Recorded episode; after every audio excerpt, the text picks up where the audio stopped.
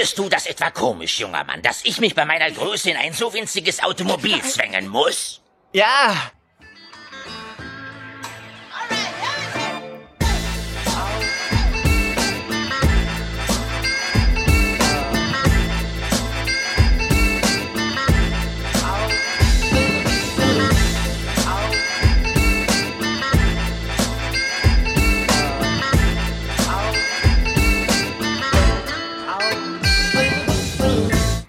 Herzlich willkommen zu Underdogs, dem Wissenschaftspodcast.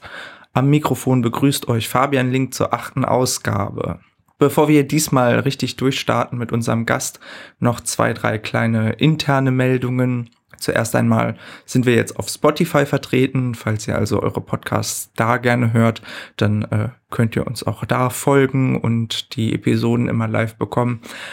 Und äh, wir haben jetzt einen Facebook-Account, falls ihr in dem Netzwerk angemeldet seid und Lust habt, mit uns über die Episoden zu diskutieren und aktuelle Meldungen aus der Wissenschaftskommunikation zu bekommen, dann könntet ihr uns auch dort folgen. Ansonsten freuen wir uns natürlich auch weiterhin über Kritik oder Feedback, Anregungen per E-Mail an redaktion.underdogs.org wenn ihr Podcasts über iTunes hört, dann freuen wir uns auch da über eine Bewertung. Das hilft uns ein bisschen sichtbarer zu werden.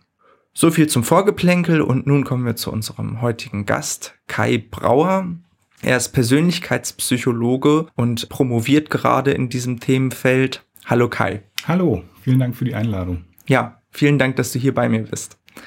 Kai, vielleicht magst du erstmal eine grobe Einführung geben. Was ist überhaupt Persönlichkeitspsychologie und was unterscheidet die von der restlichen Psychologie? Naja, in der Psychologie generell geht es ja eigentlich darum, dass wir uns damit befassen, wie so die Menschen erleben und Verhalten im Alltag beschreiben, im besten Fall das auch erklären und vielleicht sogar vorherzusagen. Und während viele Gebiete der Psychologie sich um so allgemeine Gesetzmäßigkeiten kümmern. Es ist in der Persönlichkeitspsychologie so, dass wir uns um Unterschiede zwischen den Menschen kümmern. Das heißt also, wir interessieren uns dafür, warum lernt der eine besser als der andere beispielsweise oder warum geht der eine lieber auf Partys als der andere. Und typischerweise ist es so, dass man diese Eigenschaften über so ganz bestimmte theoretische Cluster beschreiben kann, die wir so als Persönlichkeitseigenschaften also dann auch beschreiben und erklären. Diese Persönlichkeitseigenschaften sollen dann im Prinzip so die Eigenheiten von Menschen beschreiben? Genau. Also wie sich Menschen über Situationen hinweg wahrscheinlich verhalten werden und typischerweise tendieren sich zu verhalten. Wie viele solcher Persönlichkeitscluster gibt es denn? Naja, kommt drauf an, wie breit man die Lupe ansetzt, wenn man so möchte. Ne? Also ein aktuelles Modell, welches relativ breite Persönlichkeitsmerkmale beschreibt, ähm, geht davon aus, dass wir so fünf Persönlichkeitseigenschaften benötigen, um eben die Persönlichkeit eines Menschen zu beschreiben. Dazu gehören so Dinge wie Extraversion, Offenheit für neue Erfahrungen, Gewissenhaftigkeit ähm, oder eben auch die Verträglichkeit oder eben Neurotizismus oder emotionale Labilität. Aber wir können natürlich auch schauen, was sind feinere Eigenschaften. Beispielsweise emotionale Stabilität könnten wir ja noch unterteilen, beispielsweise in neigt eher jemand dazu, depressiv zu sein? Ist jemand eher ärgerlich? Ist jemand eher ängstlich? Also wir können natürlich auch auf Facettenebene schauen, welche Untereigenschaften konstituieren eigentlich so eine globalere Eigenschaft. Du allerdings beschäftigst dich nicht mit besonders allgemein gefassten Persönlichkeitsmerkmalen, sondern hast eher einen sehr gezielten Fokus auf einen konkreten Punkt, nämlich die Verspieltheit und den Umgang mit Lachen und ausgelacht werden. Vielleicht drehen wir es erstmal um und gehen erstmal auf den Umgang mit dem Lachen ein. Was gibt's denn da für Eigenschaften, die einen Menschen beschreiben können? Genau, also hier bewegen wir uns eben auf einer sehr engen Ebene, wenn man so möchte, des Verhaltens. Und zwar schauen wir uns in unserer Arbeit an, also mit uns meine ich unsere Abteilung, nicht mich selbst im Plural Majestatis, wie die Menschen mit dem Lachen umgehen. Das heißt also, wie aktiv sind sie, sich darin zu engagieren, Lachen zu erzeugen oder auch wie reagieren die Leute auf Lachen beispielsweise. Und da hat man herausgefunden, dass drei verschiedene Persönlichkeitseigenschaften geeignet sind, um eben diesen Umgang mit dem Lachen und auch dem ausgelacht werden ganz gut beschreiben. Und das ist zum einen die Angst darin, ausgelacht zu werden, die Gelotophobie, dann aber auch die Freude darin, ausgelacht zu werden, die Gelotophilie und eben aber auch die Freude darin, andere auszulachen der sogenannte Katagelastizismus. Wie verhalten sich denn diese drei Eigenschaften? Also ähm, inwiefern unterscheiden sich Menschen, die vielleicht äh, große Angst davor haben, ausgelacht zu werden, also gelotophob sind, mhm. von anderen Menschen? Naja, also es ist so, dass generell erstmal bei Phobie denkt man ja irgendwie immer an Krankheit. Ne? Wir kennen so soziale Phobie oder so. Erstmal ist es nicht eine Diagnose im Sinne von hat man oder hat man nicht. Ja, also nicht jemand ist gelotophob oder jemand ist nicht gelotophob, sondern alle Menschen, wir alle ähm, rangieren sozusagen auf einem Kontinuum von gar keiner Angst vorm Ausgelacht werden, bis hin zu einem ganz extremen Pol, wo man ganz starke Angst hat vor dem Ausgelacht werden. Da ist es so, dass Personen mit so ganz hohen Ausprägungen in der Angst ausgelacht zu werden, Lachen immer negativ interpretieren. Nicht als positive Emotion, sondern stets als eine Art lustig machen und Spott, als negative Intention. Ja. Und dementsprechend fühlen die sich auch verspottet durch andere, sind überzeugt, selbst lächerlich gegenüber anderen zu wirken und haben dementsprechend eben auch Angst vor Situationen, in denen sie ausgelacht werden könnten und vermeiden diese beispielsweise dann auch eher das Gegenteil von Gelotophobie, hattest du ja gesagt, wäre die Gelotophilie. Ähm, kann man sich das als zusammenhängendes Spektrum vorstellen, dass man mhm. sagt, auf der einen Seite sind die Leute, die quasi daran Freude haben und auf der anderen Seite sind die, die große Angst haben oder mhm. sind es zwei voneinander ganz unabhängige Merkmale? Sehr gute Frage. Ähm, interessanterweise ist es so, dass es zwei unabhängige Merkmale sind. Das heißt also, die Freude ausgelacht zu werden, ist einfach nicht einfach nur der Gegenpol, sondern was man festgestellt hat, ist, Menschen variieren auch in dieser Eigenschaft. Zwar sind die Gelotophobie und Gelotophilie, also Angst und Freude ausgelacht zu werden, negativ miteinander korreliert zu einem gewissen Maß, aber die sind nicht redundant. Das heißt, die erklären eigene Varianzanteile, wenn man es statistisch ausdrücken will, beziehungsweise die haben eigene Vorhersagekraft für auch externe Variablen.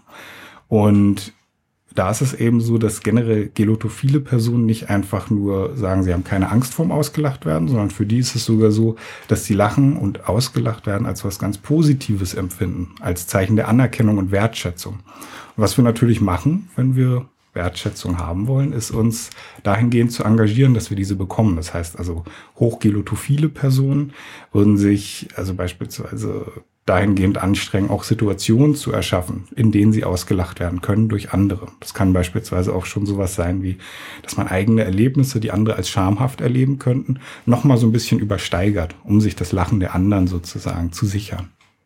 Mir fällt da tatsächlich eine persönliche Anekdote ein von einem Bekannten, mhm. der gerne Autopannen gemimt hat und es ein heiteres Vergnügen daran mhm. hatte, ausgelacht zu werden und dann auch fröhlich mitlachen konnte. Also so eine eigentlich peinliche, unangenehme Situation. Ja. ja, regelrecht inszeniert hat, um aber auch andere ja zum Lachen anzuregen, um ihnen irgendwie Freude zu machen. Also mhm. fast, fast wie so ein kleines Schauspiel. Kann man dann davon ausgehen, dass zum Beispiel Clowns oder Slapstick-Comedians äh, ja schon eher gelotophil veranlagt sein sollten? Wahrscheinlich schon, ja.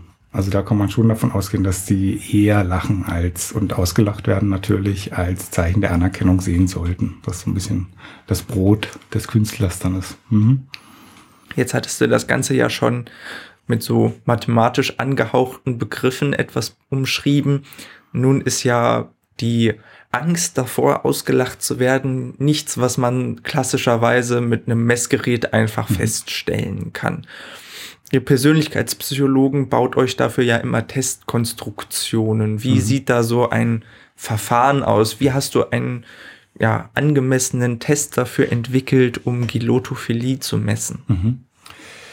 Also der übliche Weg ist, dass wir erstmal irgendwie Beschreibungen haben von Menschen. In dem Fall vom Umgang mit Lachen und Ausgelacht werden war es so, dass es da im Rahmen der Psychotherapie bei einem Tübinger Psychotherapeuten Patienten gab, die ganz umrissen beschrieben haben, dass sie ganz konkrete Angst davor haben, ausgelacht zu werden. Und man denkt so in erster Hand daran, na, vielleicht ist ja einfach nur eine soziale Phobie oder eine soziale Ängstlichkeit, aber da zeigte sich, dass das schon unabhängig davon ist. Und während das noch so ein sehr weiches Konstrukt war zu dieser Zeit, wo man also weiß, okay, da gibt es Menschen, die haben scheinbar Angst, ausgelacht zu werden, war dann der nächste Schritt zu schauen, was passiert eigentlich, wenn wir mal so systematisch Interviews mit den Leuten führen. Beziehungsweise hier meine ich mit wir Damals waren das die Kollegen in Tübingen und Zürich. Ähm, und daraus leitet man sogenannte Selbst, äh, Self-Report-Fragebögen ab, wo dann die Idee ist, dass man Aussagen formuliert, welche dann ähm, Probanden vorgelegt werden und diese sollen sich dann selbst dahingehend einschätzen, wie sehr sie diesen Aussagen zustimmen. Und da sind dann eben ganz für die Eigenschaft typische Merkmale und Situationen beschrieben. Beispielsweise für die Gelotophobie wäre so ein Statement, wenn andere in meiner Gegenwart lachen, ähm, beziehe ich das häufig auf mich. Und die Testperson hat nun die Möglichkeit, diese Aussage dahingehend zu beurteilen, wie sehr sie auf sie selbst zutrifft, auf einer Skala von Stimme gar nicht zu bis hin zu Stimme sehr zu. Und muss man das dann auf eine gewisse Art eichen? Also bei Intelligenztests ist mhm. es ja so, dass man erstmal eine Grundgesamtheit erfassen muss, mhm. um dann sozusagen einen in Anführungsstrichen normalen Mittelwert definieren mhm. zu können. Ist es bei solchen Tests auch notwendig, erstmal eine große Menge an Personen zu testen, um irgendwie mhm. herauszufinden, was ist jetzt das Neutrale? Mhm. Genau, also genau wie bei Intelligenztests würde man also erstmal losgehen und sich eine Normierungsstichprobe holen, die im besten Fall möglichst groß ist, damit sie möglichst repräsentativ ist für die entsprechende Grundgesamtheit, für die man sich interessiert, beispielsweise die Bevölkerung der äh, Bundesrepublik Deutschland. Und die Idee wäre ja in der Intelligenzdiagnostik, dass man eigentlich immer Aussagen machen möchte für den Einzelfall. Ne? Also wie intelligent ist die eine Person im Vergleich zur restlichen Bevölkerung. Hier in der Forschung ist es meistens so, dass wir uns gar nicht für die Einzelpersonen in dem Falle interessieren, dass wir die vergleichen wollen, sondern da interessieren uns immer die Verhältnisse und Kovariationen über die Stichprobe hinweg. Aber nichtsdestotrotz haben wir hiermit natürlich trotzdem genügend Daten, ähm, dass wir Aussagen treffen können, ähm, ab wann ist jemand erhöht gelotophob beispielsweise, ab wann hat jemand einen Extremscore und so weiter. Das heißt, die Daten liegen vor und man kann, wenn man möchte, auch diese Diagnostik vornehmen und weiß dann beispielsweise, naja, eine Person, die all diese Statements und Items zur Gelotophobie mit einer erhöhten Zustimmung beschreibt oder ankreuzt, da wissen wir, wenn das jemand dauerhaft macht und im Mittel so einen Wert erhält wie drei Punkte und höher, also die Skala ist vierstufig, dass er dann schon eine erhöhte ähm, Tendenz hin zur Gelotophobie zeigt. Jetzt hattest du ja gesagt, das ist keine Diagnose, hm. was ja erstmal nur bedeutet, dass es auf dem Papier nicht als verschlüsselter Diagnosecode vorliegt. Mhm. Hm, denkst du denn, eine sehr starke Kilotophobie hat einen Krankheitswert oder schränkt das die Menschen in ihrem, in ihrer Lebensqualität dann doch so sehr ein, dass man da vielleicht auch, vielleicht sogar eine Therapie anbieten mhm. müsste? Das ist eine gute Frage, die muss auch noch unbedingt weiter untersucht werden. Also was feststeht ist, also vielleicht erstmal so generell, was man sagen kann, ist so circa ein Prozent der Bevölkerung ähm, weist so ganz, ganz hohe, sehr extreme Werte in der Gelotophobie auf. Da ist es auch so, dass das schon stimmt, dass es die Leute beeinträchtigt, weil eben wir haben so Situationen ähm, oder eben so die Problematik, dass Situationen vermieden werden, um eben dem ähm, gefürchteten Lachen oder ausgelacht werden zu entgehen. Und das ist natürlich einschränkend, wenn man beispielsweise nicht mehr ins Kino geht oder ins Restaurant geht, weil man Sorge hat, dass man da ausgelacht werden könnte, weil man ja lächerlich auf andere wirkt.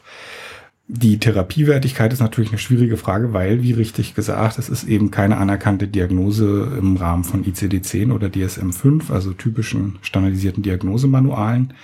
Was eher wahrscheinlich ist, ist, dass also die Leute, die hochgelotophob sind, haben meistens schon so Komorbiditäten, würde ich es jetzt mal nennen. Also eine geringe Lebenszufriedenheit, eine erhöhte Tendenz zur Depressivität bis hin zur Depression, ähm, haben eher negativen Effekt und so weiter, bis dahingehend, dass es natürlich schon ähm, sinnvoll sein könnte, unter Umständen dort auch therapeutisch zu handeln. Aber hier zeigt sich auch so ein altes Dilemma, nämlich was man natürlich beigebracht bekommt im Psychologiestudium, ist, dass man als Therapeut immer freundlich und zugewandt ist, dem Patienten immer natürlich auch gerade in den ersten Sitzungen und eine Problematik ist, wenn man jetzt einem Gelotophoben gegenüber lächelnd und zugewandt ist, fühlt der sich natürlich eben bestätigt in seiner Furcht davor, ausgelacht oder äh, ausgelacht, äh, ausgelächelt zu werden, wenn man so will.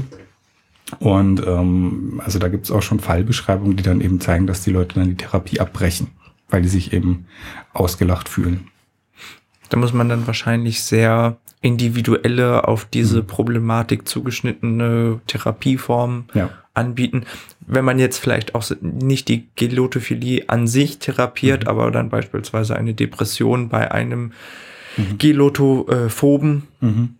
Ähm, der eben sehr stark dieses Merkmal ausgeprägt hat und zusätzlich dann noch die Depression hat. Mhm. Um das vielleicht noch kurz äh, für die Zuhörerinnen und Zuhörer, die etwas medizinferner sind, aufzuklären. Die ICD-10-Schlüssel, das ist im Prinzip ein Krankheitskatalog, der die Kurzdarstellung von Diagnosen in einem kurzen Buchstaben- und Zahlencode ermöglicht. Und alles, was einen ICD-10-Code hat, ist im Prinzip eine Diagnose und alles andere ist keine Diagnose. Und im F-Bereich werden die psychologisch-psychiatrischen Diagnosen untergefasst. Äh, ich glaube, DSM ist das amerikanische genau. Diagnoseschlüsselmodell. Genau, genau. Gut, hm, jetzt hatten wir ja die Gelotophilie und die Gelotophobie kurz angeschnitten. Jetzt hattest du aber noch ein drittes Merkmal genannt, das wir bisher so ein bisschen zur Seite genau. geschoben hatten, den Katagelastizismus. Genau. Schwieriges Wort. Ich habe vorher heimlich geübt. Sehr gut. Vielleicht kannst du da ja nochmal beschreiben, was macht jetzt Menschen aus, die das sehr stark ausgeprägt haben. Also während es bei Gelotophobie und Gelotophilie darum geht, wie wir damit umgehen und wie wir es empfinden, wenn andere uns auslachen, beschreibt der Katagelastizismus die Tendenz dahingehend, wie wir andere auslachen. Auch hier wieder so ein Kontinuum von sehr geringen Ausprägungen bis zu sehr hohen Ausprägungen und die an einem ganz hohen Ende sich wieder befinden, sind also die, die über Situationen hinweg häufig Interesse daran haben oder häufig Freude daran haben, andere auszulachen. Das sieht dann so aus, dass die beispielsweise auch aktiv nach Merkmalen in anderen Personen suchen, die sie nutzen können, um sich darüber lustig zu machen oder das Lachen anderer darauf zu lenken. Und das sind typischerweise eben nicht die angenehmsten Zeitgenossen, wenn man so möchte, ne? weil dort auch gar nicht unbedingt so ein Schuldverständnis vorhanden ist, weil deren Wahrnehmung und Einstellung ist, naja, Lachen gehört zum Leben dazu und wer, wem das nicht passt, ausgelacht zu werden, der soll sich halt wehren. Fertig. Es gibt ja so dieses etwas plumpe Sprichwort, wer austeilt, muss auch einstecken können. Mhm. Äh, sind denn Menschen, die zu Katagelastizismus neigen, dann auch eher bereit, selbst ausgelacht ja. zu werden, also quasi gelotophil? Genau. Tatsächlich findet sich auch genau dieser Zusammenhang, ähm, was wahrscheinlich auch damit zusammenhängt, dass sie eben wirklich die Überzeugung haben, naja, Lachen gehört zum Leben. Genau. Und dementsprechend muss ich auch ein bisschen einstecken können. Ne? Die haben im Prinzip sozusagen gar nicht das Verständnis von einem Auslachen als Angriff, sondern mhm. eher eben als Fröhlichkeit, als ja, Lachen, ja. das zum Leben dazugehört. Okay. Genau. Mhm. Wie ist denn, wie sind denn da Assoziationen? Ist es vielleicht mit einer erhöhten oder mit einer niedrigeren Lebensqualität verbunden? Mhm. Also interessanterweise ist es so, dass es ähm, gar nicht so starke Assoziationen mit diesen Zufriedenheitsmerkmalen gibt. Beispielsweise auch in der Beziehungszufriedenheit ist das weitgehend unabhängig, wobei man ja da eigentlich oder ich hätte erwartet, dass Personen, die Freude haben, andere auszulachen, vielleicht generell ein bisschen unglücklicher sind, weil vielleicht muss da irgendwas kompensiert werden oder ähnliches. Ähm, tatsächlich ist es aber so, dass sich da auch nur zeigte, dass sie eher Streit provozieren in der Beziehung und eher von Streit berichten. Ansonsten sind so positive Marker der Zufriedenheit weitgehend unabhängig. Jetzt bist du ja schon so ein bisschen auf dieses Themenfeld Beziehung mhm. gekommen. Mhm. Das war ja auch so einer der Hauptpunkte, die du untersucht hast. Mhm. Wie äh, gestalten sich die Beziehungen von Leuten mit unterschiedlichen Gelotophilie und Gelotophobie-Werten und eben mhm. Katagelastizismus-Werten aus?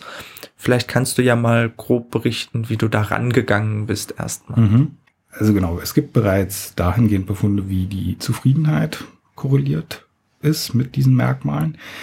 Da es jetzt aber so ist, dass das ja sehr interpersonale Merkmale sind, die also sehr eigentlich im zwischenmenschlichen Leben stattfinden, hatten wir uns gefragt, ob es nicht eigentlich Sinn macht, mal so in eine der wichtigsten Domänen des zwischenmenschlichen Lebens einzutauchen. Das sind eben die romantischen Beziehungen oder romantische Partnerschaften.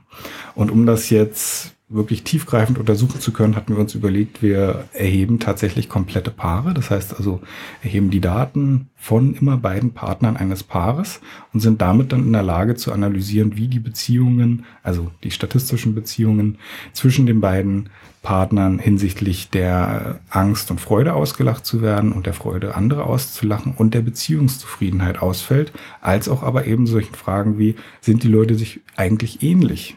In ihrer Art mit dem Lachen umzugehen und hat vielleicht diese Ähnlichkeit selbst auch nochmal einen Einfluss dahingehend, dass sie vielleicht dann zufriedener sind oder ähnliches. Ich wage mal einen mutigen äh, Vorstoß und rate einfach mal. Bitte. Ich könnte mir zum Beispiel vorstellen, dass sehr gelotophobe Menschen Schwierigkeiten haben, vielleicht eine Beziehung zu beginnen mhm. und wenn dann tendenziell eher mit Personen zusammenkommen, die ebenfalls gelotophob sind. Ein sehr guter Guess. genau. Also was wir nicht untersucht haben, aber was man natürlich schon eben richtig schätzen kann, ist der Dating-Prozess, wie der wahrscheinlich schon aussieht. Also wenn wir, wie vorhin schon angesprochen, die Befunde haben, dass so ein zugewandtes Lächeln zu abrupter Flucht führt, kann man sich ja vorstellen, dass ähm, auch im Dating-Prozess da beispielsweise so positive Marker wie der eine lächelt den anderen an, um zu signalisieren, ach, das macht mir jetzt hier gerade Freude mit dir, dass sie sowas nicht gut interpretieren können beziehungsweise falsch interpretieren und dann gegebenenfalls den Dating-Prozess abbrechen. Und ich meine, das Problem ist natürlich in dem Moment gelöst, wenn zwei Gelotophobe sozusagen aufeinandertreffen und ihr gegenseitiges Lachen sozusagen gering halten. Und genau das haben wir auch gefunden. Also in unserer Stichprobe von 154 Paaren, die wir untersucht haben, haben wir auch die Verhältnisse gefunden an Ausprägungen in der Gelotophobie, die man sonst so in der Population findet. Und tatsächlich gilt für alle drei Eigenschaften, dass sich die Partner jeweils ähnlich sind. Also wenn der eine Partner gelotophob ist, ist auch eher der andere Partner gelotophob und so weiter.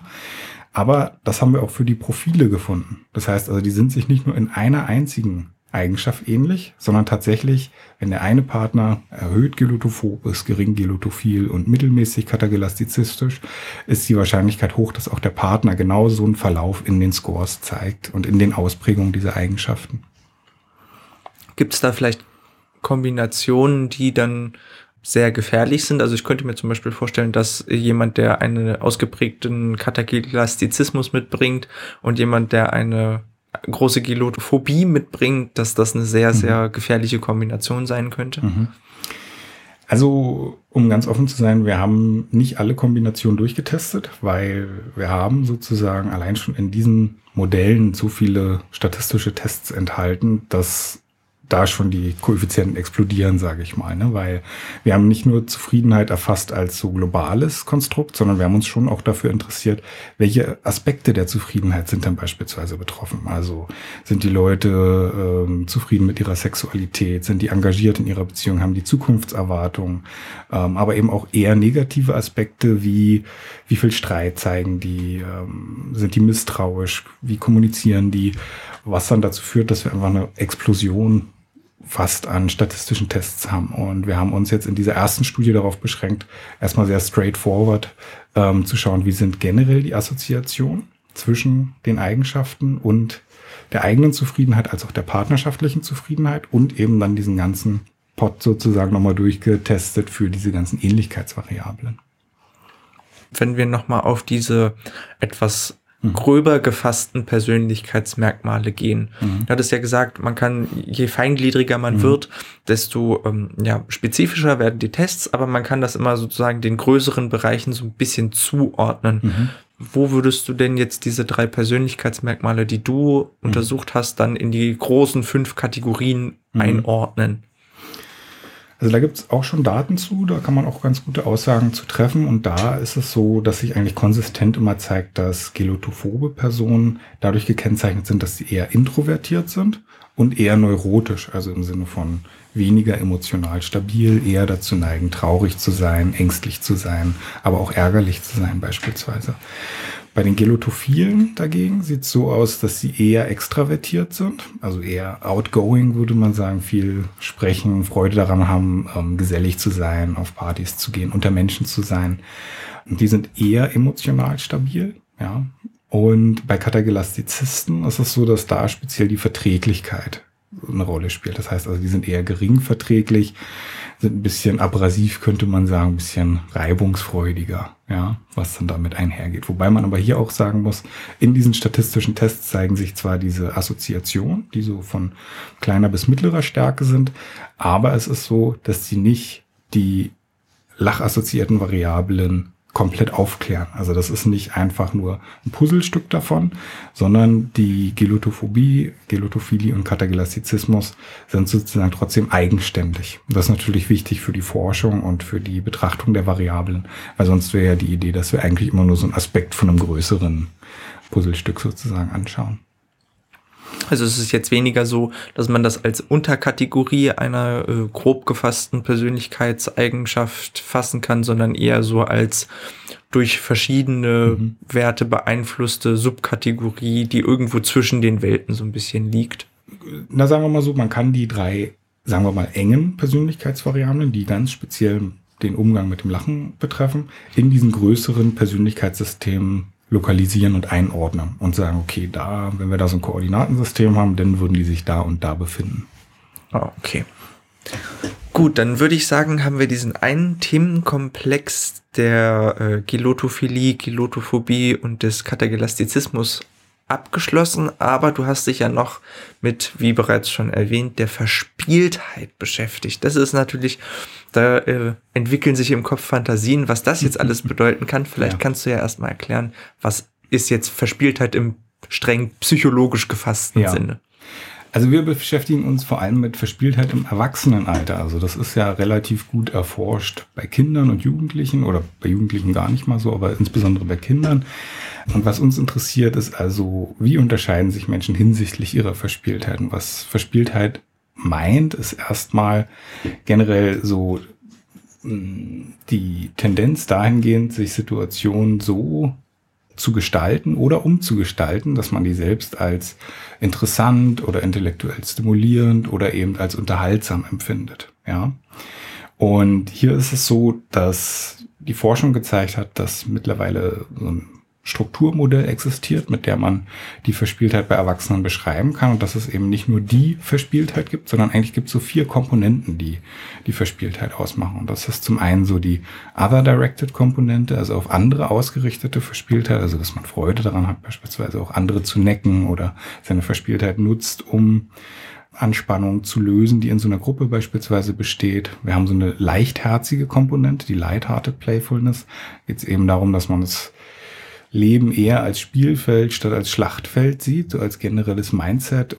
Und wir haben dann die Intellectual Playfulness, die intellektuelle Komponente der Verspieltheit, wo es darum geht, dass man eher Freude daran hat, Rätsel zu lösen beispielsweise oder gedanklichen Spielen nachzugehen und schlussendlich die whimsical Playfulness oder die extravagante Verspieltheit, wo es also darum geht, dass man irgendwie so eine Tendenz dazu hat, sich mit ähm, sonderbaren Dingen oder Leuten zu beschäftigen und zu umgeben. Also eigentlich schon ein ziemlich komplexes Persönlichkeitsmerkmal mhm.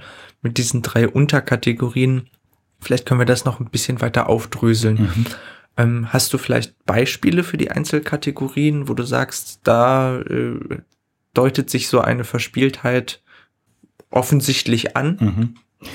Naja, für die auf andere ausgerichtete Verspieltheit ist so eine typische Anekdote, die man macht, dass man zusammensitzt beispielsweise und irgendwelche Dinge, die mal passiert sind, nacherzählt und damit sozusagen Heiterkeit in den Gruppenmitgliedern beispielsweise ähm, hervorbringt. Das natürlich insbesondere am Arbeitsplatz von Interesse, ne, weil man damit natürlich so die Gruppenkohärenz stärkt und äh, positive Emotionen erzeugt, was natürlich gut ist fürs Gruppenklima.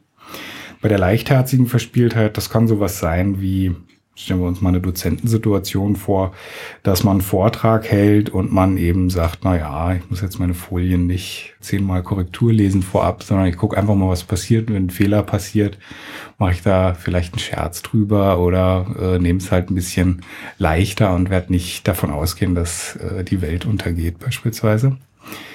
Bei der Intellectual Playfulness ist so ein Beispiel, mh, hm, Freude daran, statistische Probleme zu lösen, dass man also mit Daten so umgeht, dass man sich das so mh, mm, durchrechnet oder dass man die Daten erstmal so formatiert, beispielsweise, dass man das rechnen kann, was man gern möchte. Und die whimsical Verspieltheit, die extravagante Verspieltheit, naja, das könnten so Sachen sein, die eben nicht unbedingt Mainstream sind. Also vor vielen Jahren wahrscheinlich so ein Star Trek Spleen würde da wahrscheinlich als whimsical gelten, würde ich mal sagen. Also so diese ganze Subkulturgeschichte, mhm. Gothic. Ja, sowas Ja. in der Art, Ja. wo Leute wirklich dann mh, auch sehr speziellen Subkulturen Mhm. anhängen, die dann wirklich auch vom Mainstream als anders wahrgenommen werden. Ja. Genau. Mhm. Mm, Und was hast du da in Bezug auf diese Verspieltheit untersucht? Mit was hängt das denn zusammen? Genau, auch hier ist es so, dass man wieder erstmal so, ein, so das Standardwerkzeug abfährt, zum Beispiel schaut, wo lassen sich diese Verspieltheitskomponenten in den großen Persönlichkeitsmodellen lokalisieren. Was wir aber gemacht haben, ist, wir haben uns speziellere Dinge angeschaut, nämlich beispielsweise die Fragestellung, kann man die Verspieltheit eines Menschen eigentlich aus seinen textlichen äh, Informationen ablesen? Mit anderen Worten, wenn ich einen Text verfasse, sagen wir mal eine Selbstbeschreibung beispielsweise, Wäre denn jemand, der mich nicht kennt, in der Lage, anhand dieser Selbstbeschreibung grob zu erfassen, ob ich ein verspielter Mensch bin oder nicht? Und zwar anhand dieser vier Facetten. Auf den Textinhalt bezogen oder auch auf die Textform? Also quasi, wenn jemand in den Text hineinschreibt, ich bastel gerne und habe zehn Rubikswürfel zu Hause, dann ist es ja ein, ein Hinweis darauf, dass Verspieltheit vielleicht vorhanden ist. Aber geht es nur um den Inhalt oder eben auch um so gestalterische Elemente? Es geht eher um so quantitative Elemente. Und zwar ist es so, dass wir die Texte, also vielleicht erstmal zum Outset dieser Studie, die Idee war, wir lassen ähm, eine Stichprobe an Versuchspersonen kurze Selbstbeschreibung verfassen. Die haben also fünf Sätze Platz und die Möglichkeit, sich selbst zu beschreiben, aber keine Begrenzung dahingehend, wie sie sich selbst beschreiben. Und es gibt eine, eine Analysesoftware, mit der man also diese Texte digitalisieren kann und anschließend bezüglich 80 vordefinierter Kategorien durchanalysiert. Also dazu gehören beispielsweise so psychologische Kategorien wie wie viele positive Emotionswörter benennen die Leute oder wie viele Wörter aus der Kategorie Angst benennen die, aber eben auch so grammatikalische Sachen wie wie viel erste Person Plural ähm, Pronomen werden genutzt und so weiter, ja. Und die Idee war, wir schauen mal, gibt es überhaupt einen Zusammenhang zwischen der Verspieltheit und diesen Kategorien? Und im nächsten Schritt, was passiert eben, wenn wir diese Texte fremden Leuten vorlegen? Können die eben anhand dieser Texte die Personen, die Autoren, die diese Selbstbeschreibung geschrieben haben, relativ akkurat einschätzen? Also die Verspieltheit habt ihr aber wieder mit einem standardisierten, vordefinierten Fragebogen erfasst. Genau. Und dann habt ihr zusätzlich für dieselben Probanden diese fünfzeilige oder fünfsätzige, Mhm. hast du gesagt, ähm, Selbstbeschreibung verfassen lasst und dann geguckt, gibt es da Korrelationen in diesen 80 Textmerkmalen, die ihr Genau. da erfasst. Genau. Und gibt es welche? Na, geben tut's immer welche. Ähm, es ist so, dass sich zeigte, dass ein paar Hypothesen sich nicht bestätigt haben. Wir hätten zum Beispiel erwartet, dass, sagen wir mal, eher leichtherzige oder leichtherzig verspielte Personen ähm, eher positive Emotionswörter beispielsweise benutzen. Der Zusammenhang hat sich nicht gezeigt. Interessant ist aber natürlich, was passiert eigentlich mit den Korrelationen, wenn wir jetzt die Fremdeinschätzung hinzuziehen? Und da zeigte sich, hm, immer wenn positive Emotionen vorhanden sind, werden die Verfasser dieser ähm, Selbstbeschreibung als Verspielte eingesetzt, eingeschätzt. Das heißt also, während die tatsächliche äh, Zusammenhang gar nicht da war, also dass zum Beispiel positive Emotionen indizierend sind für Verspieltheit, nutzen dennoch Fremdbeurteiler diese Information, um falsch wiederum auf das Merkmal zu schließen. Nichtsdestotrotz zeigte sich aber, dass generell die Übereinstimmung zwischen den Selbst- und Fremdeinschätzungen, obwohl sich die Personen nicht kennen und nur diese kurzen Texte haben, immer noch über dem Zufall liegt und überzufällig akkurat ist. Also habt ihr quasi in Bezug auf diese Leichtherzigkeit festgestellt, dass eure Hypothese von sehr vielen Menschen vertreten wird, sie aber trotzdem nicht belegbar ist. Genau, so können wir uns eigentlich sagen, richtig. Obwohl der Text so kurz ist, ist man dennoch in der Lage einzuschätzen, ob äh, jemand ähm, ja so leichtherzig verspielt ist oder bezieht sich das auch auf alle Verspieltheitskategorien? Das bezieht sich auf alle Verspieltheitskategorien. Ähm, wobei man da sagen muss, diese intellektuelle Komponente war da am schwächsten, die Übereinstimmung, weil es wahrscheinlich so ist, dass es einfach nicht so durchkommt in den Texten. Ja, sowohl inhaltlich Also wir haben die dann auch nochmal durchgeschaut, als auch ähm, auf dieser quantitativen Textanalyse-Ebene. Ja, also da zeigen sich generell wenige und geringe Zusammenhänge, die dann wahrscheinlich auch dazu führen, dass die Leute, die das beurteilen, eben auch schlecht diese Reize nutzen können, wenn die eben gar nicht vorhanden sind. Ne? Also beispielsweise so eine perfekte Kette an Informationen würde ja so sein, dass man sagt, Verspieltheit hängt zusammen mit irgendeinem Textmerkmal, sagen wir mal wieder positive Emotionen. Jetzt liest irgendwer anders diesen Text und der würde intuitiv schließen, okay, wenn positive Emotionen vorhanden sind, dann nehme ich an, dass die Person verspielt ist. Jetzt könnte man natürlich erstmal sagen, die Aussagekraft einer solchen Studie ist relativ begrenzt. Mhm. Okay, in einer Studie wurde jetzt herausgefunden, dass man anhand kurzer Textbeispiele herausfinden kann, ob jemand verspielt ist, aber mhm. das Ganze hat ja einen weiteren Gedanken, wo es hinzielen soll. Vielleicht kannst du das ja nochmal mhm. erklären, wo euer Hintergedanke da liegt. Genau. Also eigentlich kann man also in zwei Richtungen gehen. Die erste Richtung ist natürlich die Kritik ist vollkommen berechtigt. Also wir sehen jetzt erstmal nur, dass man Selbstberichte vorhersagen kann durch Fremdberichte, wenn man so möchte. Das heißt, einer der nächsten Schritte wäre beispielsweise nicht nur einen Selbstbericht der Verfasser einzuholen, sondern beispielsweise auch echte Verhaltensdaten. Es könnte so sein, dass man sagt, man untersucht mal für 14 Tage jeden Tag lang, wie sich die Menschen im echten Leben verhalten und ob die verspieltes Verhalten zeigen. Und dann schaut man mal, wie die Zusammenhänge sind zwischen Fremdbeurteilungen und eben nicht nur den Selbsteinschätzungen im Fragebogen der Verfasser, sondern auch deren Verhaltensdaten. Eine andere Möglichkeit ist natürlich zu schauen, wenn wir wieder auf die Paare zurückkommen, hat das vielleicht sogar einen Einfluss auf die Dating-Prozesse beispielsweise. Ne? Also wenn wir mal daran denken, dass ähm, ja auch viel heutzutage über Online-Plattformen im romantischen Prozess stattfindet, sowohl also auch gerade bei, was weiß ich, Tinder, OkCupid und so weiter, ähm, da kann man ja auch davon ausgehen, dass es schon von Interesse ist, erstmal zu schauen, kann man eigentlich Persönlichkeit sowohl im engeren Sinne, wie zum Beispiel Verspieltheit oder eben auch Umgang mit Lachen, überhaupt aus so kurzen Selbstbeschreibungen rauslesen. Weil eigentlich müssen wir das da die, genau die ganze Zeit machen. Gleiches gilt natürlich auch für einen Arbeitskontext, beispielsweise wenn wir Bewerbungsunterlagen durchsehen. Ne? Da würden wir auch im Idealfall gerne herausfinden, ist die Person gewissenhaft. Ne? Und das heißt, das wäre eigentlich auch so der nächste Schritt, dass man mal schaut, welche Konsequenzen im echten Leben, nenne ich es jetzt mal, ergeben sich eigentlich aus diesen Wahrnehmungen. Also ist tatsächlich, wenn ich wahrnehme, dass jemand, dass ein Bewerber beispielsweise gewissenhaft ist, kann ich dann tatsächlich ähm, vorhersagen, dass der in sechs Monaten gute Leistung, gute Arbeitsleistung beispielsweise erbringt oder eine gewissenhafte Arbeitsweise zeigt, ja. Also geht es im Endeffekt so ein bisschen darum, in verschiedenen Situationen aus selbstverfassten Texten Eigenschaften einer Person herzuleiten, um sie vielleicht schon ohne ja großen Kontakt, persönlichen Kontakt zu haben, ja kennenzulernen, mhm. äh, dass man einfach schon mal Leute einschätzen kann, genau. beispielsweise eben bei der Bewerberauswahl oder eben bei der Partnerwahl. Genau. Und uns interessiert vor allem eben auch, wie gut findet eigentlich diese Einschätzung statt? Also da erstmal so eine Auskunft darüber zu treffen, wie akkurat diese Einschätzungen eigentlich sind. Ne? Weil häufig wird ja einfach angenommen, das ist einfach gut und fertig ist, aber es hat noch nie jemand getestet. Ne?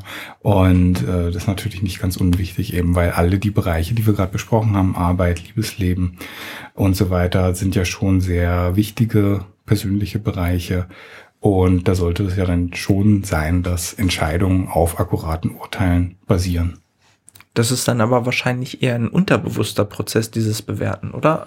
Oder liest man sich so einen Text konkret mit der Vorstellung durch, ich möchte mhm. gerne einen leichtherzig verspielten Partner haben mhm. und suche dann gezielt danach? Genau, also was im Kopf passiert, das wissen wir nicht. Wir sehen nur die Antwort dementsprechend und die äh, Zahlen, die sozusagen diese Person produziert im Rahmen eines Fragebogens, aber der Prozess dazwischen, was also zwischen Wahrnehmung des Textes und der Evozierung dieser Antwort passieren, sind uns tatsächlich unbekannt. Ne? Da müsste man natürlich, aber das ist wieder so eine eigene Forschungsrichtung, da müsste man dann schauen, was da eigentlich passiert. Und es ist natürlich eine sehr interessante Fragestellung, die bisher auch eher nur so theoretisch angegangen wird. Und eine dieser Theorien ist eben überhaupt erstmal anzunehmen, dass diese Cues, diese Hinweisreize vorhanden sind, wie beispielsweise diese ähm, Textkategorien positive Emotionen und so weiter. Und das wird eigentlich jetzt so seit 10 bis 20 Jahren untersucht. Was sind eigentlich Cues? Wofür sind die gut? Also für welche Persönlichkeitsmerkmale beispielsweise? Also es gibt eine Studie, da haben die mal ähm, Versuchspersonen einfach in WG-Zimmer geführt und die Leute sollten anhand der WG-Zimmer einschätzen, wie gewissenhaft die Leute beispielsweise sind. Und die große Überraschung ist, dass Personen, die ihre Socken rumliegen lassen und die Wäsche nicht wegräumen und das Bett nicht machen, äh, als eher ungewissenhaft eingeschätzt werden. Ne?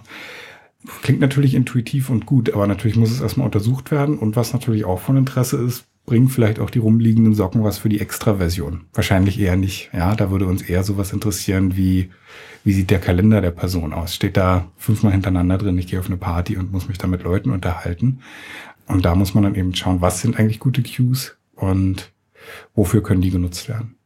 Und hat man dann auch äh, untersucht, ob das unaufgeräumte WG-Zimmer mit den rumliegenden Socken dann auch tatsächlich ein guter äh, Prädiktor ist für äh, Gewissenhaftigkeit? Gewiss genau.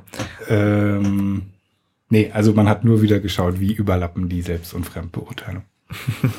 Wäre ja auch interessant. Möglicherweise ja. sind ja Leute, die ihre Socken rumliegen lassen, ja dann doch sehr gewissenhaft, abgesehen von den Socken. Stimmt. Also das ist eh ein großes Thema, was ja aktuell auch diskutiert wird. Also während wir ja annehmen, dass Persönlichkeit sehr überdauernde Verhaltenstendenzen beschreibt, ist es natürlich so, dass trotzdem situationsspezifische Charakteristika damit interagieren können. Das heißt, ich, äh, wenn ich eher introvertiert bin, bin ich natürlich eher dazu geneigt, mich zurückzuziehen. Nichtsdestotrotz wird es mal, was weiß ich, vielleicht einmal im Monat eine Situation geben, wo ich auch gern unter Menschen bin, wo ich gern mit anderen spreche und äh, auch gern unter Leuten bin beispielsweise. Ne? Das heißt, also wir haben schon auch eine Interaktion zwischen Situation und Persönlichkeitsmerkmalen. Und das könnte natürlich sowas sein, ja.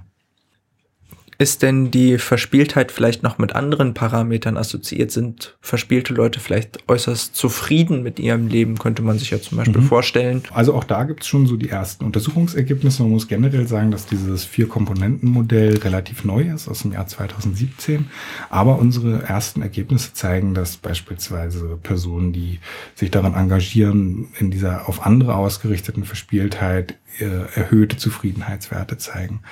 Ähm, Gleiches gilt auch für die leichtherzige und intellektuelle Verspieltheit. Ein bisschen geringer sieht's da aus bei der extravaganten Verspieltheit. Ja.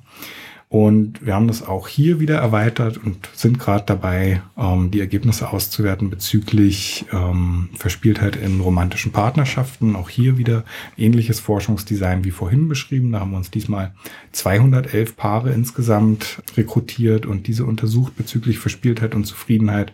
Und auch hier zeigt sich, dass ähm, generell erstmal die Partner sich wieder ähnlich sind in der Art, wie sie verspielt sind. Dabei ist eine Ausnahme die Leichtherzigkeit interessanterweise. Das heißt also, wenn ein Partner leichtherzig ist, ist der andere eher ein bisschen ernsthafter.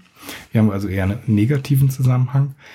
Und auch hier zeigte sich wieder, dass generell so die Zufriedenheitsassoziation sich da auch finden. Das heißt also, die, die den Partner gerne necken und liebkosen und solche Dinge, ähm, sind auch eher zufriedener und auch die Partner berichten dann eine höhere Zufriedenheit. Das klingt ja auch erstmal intuitiv relativ logisch, dass man sagt, Leute, die vielleicht äh, extravagante Hobbys haben, dass mhm. die dann eher zueinander finden, mhm. möglicherweise sich genau. ja auch im Kontext dieser extravaganten Hobbys kennenlernen. Richtig, richtig.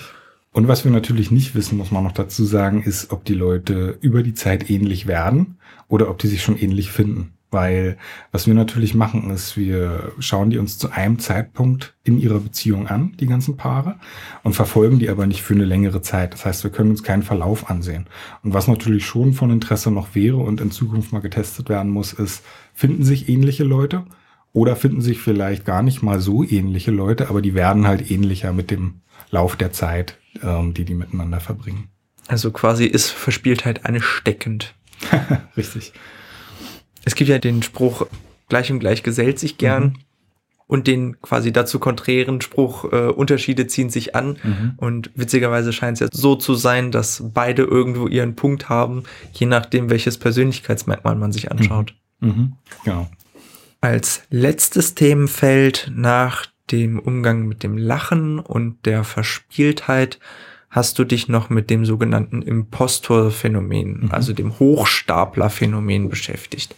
Genau. Was ist das denn? Ja, das beschreibt ähm, individuelle Unterschiede dahingehend, wie wir mit Erfolg umgehen. Bei den Hochstaplern, beziehungsweise kann es eigentlich in Anführungsstriche setzen, die Hochstapler, weil eigentlich sind es vermeintliche Hochstapler. Da ist es so, dass die ihren eigenen Erfolg für sich selbst nicht anerkennen können. Das heißt also, die können den nicht internalisieren, würde man sagen.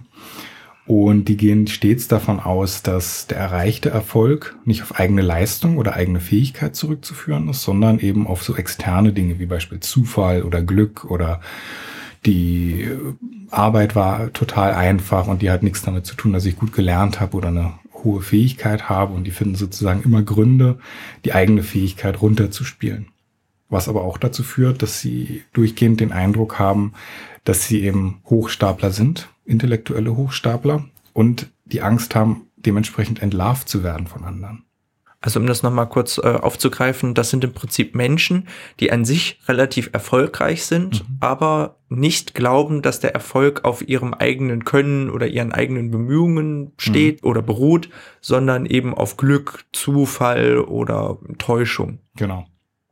Das muss ja ziemlich deprimierend sein, wenn man irgendwie permanent glaubt, äh, ja, eigentlich ist nur das Glück schuld und nächste Woche werde ich enttarnt und alle wissen dann, dass ich ein Trottel bin. Mhm. Genau, also wir haben dazu auch Forschung gemacht und haben dann auch gefunden, dass tatsächlich eine erhöhte Depressivität beispielsweise damit einhergeht. Auch der Attributionsstil, also das beschreibt, wie nimmt man eigentlich Ursachen und Geschehnisse in der Umwelt wahr? Beziehe ich die auf mich oder beziehe ich die auf andere? Da ist eben so ein typischer Stil, dass insbesondere, wenn es so um leistungsbezogene Themen geht, dass sie dann für sich sagen, naja, alles, was so negativ ist, und Misserfolg repräsentiert. Das hat irgendwie mit mir zu tun. Aber alles, was Erfolg ist und positiv ist, das hat nichts mit mir zu tun. Das ist immer Zufall oder Glück und so weiter. Gibt es da schon Ideen, wie sowas entstehen kann, dass Leute permanent glauben, sie täuschen die anderen nur? Mhm. Also hier gibt es so Modelle eher theoretischer Natur, die nicht bisher hundertprozentig empirisch belegt sind, wo man so ganz knallharte Daten hat und sagen kann, das stimmt so und das ist so.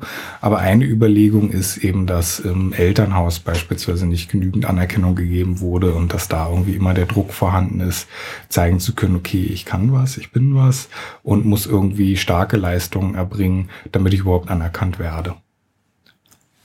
Auch beim Impostor-Phänomen würde sich mir die Frage stellen, ab einer bestimmten Ausprägung klingt es mhm. für mich auch schon relativ krankhaft. Also ich könnte mir zumindest vorstellen, dass die Leute darunter leiden, mhm. dass sie eben permanent ihre Erfolge ja, lediglich mhm. ihrer Hochstaplerei zuschreiben und wie du ja noch gesagt hast, dann auch noch Misserfolge dann dafür sich selbst mhm. zuschreiben.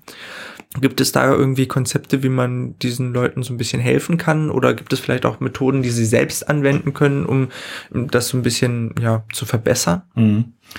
Naja, also auch hier gilt erstmal generell wieder, es ist keine Diagnose im Sinne von ICD-10 oder DSM-5. Das heißt also, rechtlich gesehen ist es so, dass eigentlich keine Behandlungsbedürftigkeit quasi besteht.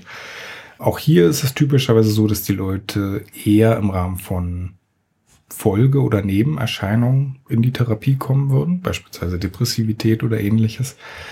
Und da wäre das so ein Teil, der mit behandelt wird sozusagen. Ja, also eine ganz klare Therapieform oder Hilfsform in dem Sinne gibt's noch nicht, wobei man sagen muss, aktuell sind äh, Forscher in Salzburg damit beschäftigt, so eine Art Coaching-Programm zu entwickeln, ähm, wobei ich mir da gerade nicht ganz sicher bin, ob die auf Einzeltherapie aus sind oder vielleicht eher sogar im Arbeitskontext auf so wirklich ähm, Personalabteilungsebenen, also ganze Abteilungen ähm, dahingehend zu coachen, dass die überhaupt erstmal informiert werden, dass es dieses Phänomen gibt, weil häufig ist es so, dass man feststellt, wenn man davon berichtet, finden sich viele darin wieder. Und wir wissen ja auch aus prominenten Beispielen, dass da diverse Prominente auch irgendwie ihre Geschichten dazu veröffentlicht haben. Also dass sich das eben doch relativ häufig findet. Gibt es da eine Erhebung, wie häufig das in der Bevölkerung anzutreffen ist? Hierfür leider noch nicht. Also fürs Imposterphänomen gibt es noch keine Populationsdaten im Sinne von, wie viele haben erhöhte oder wie viele haben geringe Werte. Was aber auch daran liegt, dass die Messung gar nicht kategorial ist. Das heißt, die wird gar nicht geclustert im Sinne von geringe, mittlere, hohe Ausprägung, sondern hier hat man wirklich einfach nur ein Range von ähm, eben im Mittel einem Punkt bis äh, im Mittel fünf Punkte.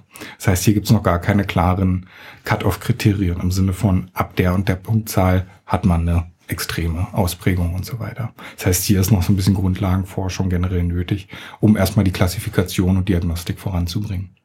Das heißt, man kann zwar auf so einer Skala schon ein bisschen ähm, feststellen, tendiert in Richtung mhm. Imposter mhm. oder tendiert nicht dazu, mhm. aber man kann nicht im Sinne einer Ja-Nein-Entscheidung feststellen, genau. leidet am Imposter-Phänomen oder nicht. Genau. Und nicht mal, wenn man ganz ehrlich ist, hat erhöhte Ausprägung oder geringe Ausprägung. Ja. Okay. Sondern man kann nur sagen zwischen eins und fünf und das ist dann der Wert und wie es zu bewerten ist. Genau, ist aktuell schon noch schwierig, weil eben wirklich so genormte äh, Stichproben einfach fehlen. Ne? Ist also sozusagen alles noch im Lauf und genau. entwickelt sich gerade erst. Genau. Okay, um das nochmal ganz, ganz kurz zusammenzureißen. Einerseits gibt es die, den Umgang mit dem Ausgelacht werden und dem mhm. Lachen, die Gelotophilie, Gelotophobie und den Katagelastizismus, die äh, unter anderem mit der Zufriedenheit in der Beziehung assoziiert sind. Dann gibt es die Verspieltheit im Erwachsenenalter mit den Subkategorien, dem Leichtherzigen, dem Intellektuellen und diesem Hang zum Bizarren und als letzte Kategorie hast du dich beschäftigt mit dem Impostor-Phänomen, das beschreibt, dass Menschen eigentlich erfolgreich sind, aber ihre Erfolge nicht sich selbst zuschreiben können, sondern entweder der Hochstapelei oder dem Zufall, dem Glück. Mhm. Spannende Themenfelder, dann möchte ich dich nochmal bitten, wie alle unsere Gäste, hast du vielleicht eine kleine Take-Home-Message für unsere Zuhörerinnen und Zuhörer, die du so mitgeben kannst aus deiner Erfahrung in der Persönlichkeitspsychologie?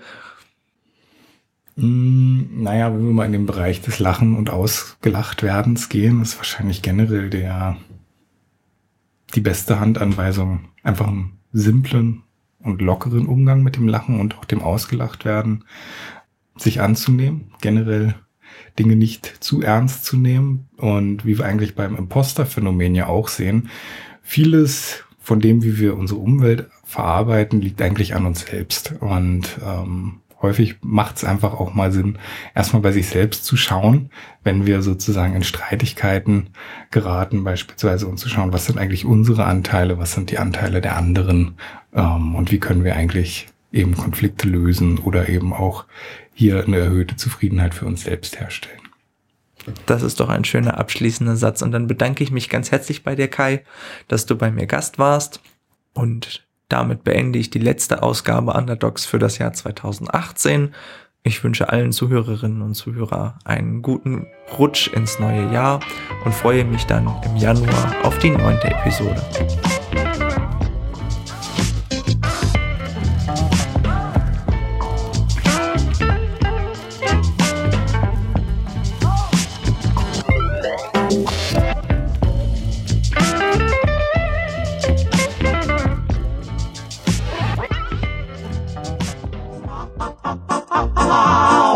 Hey,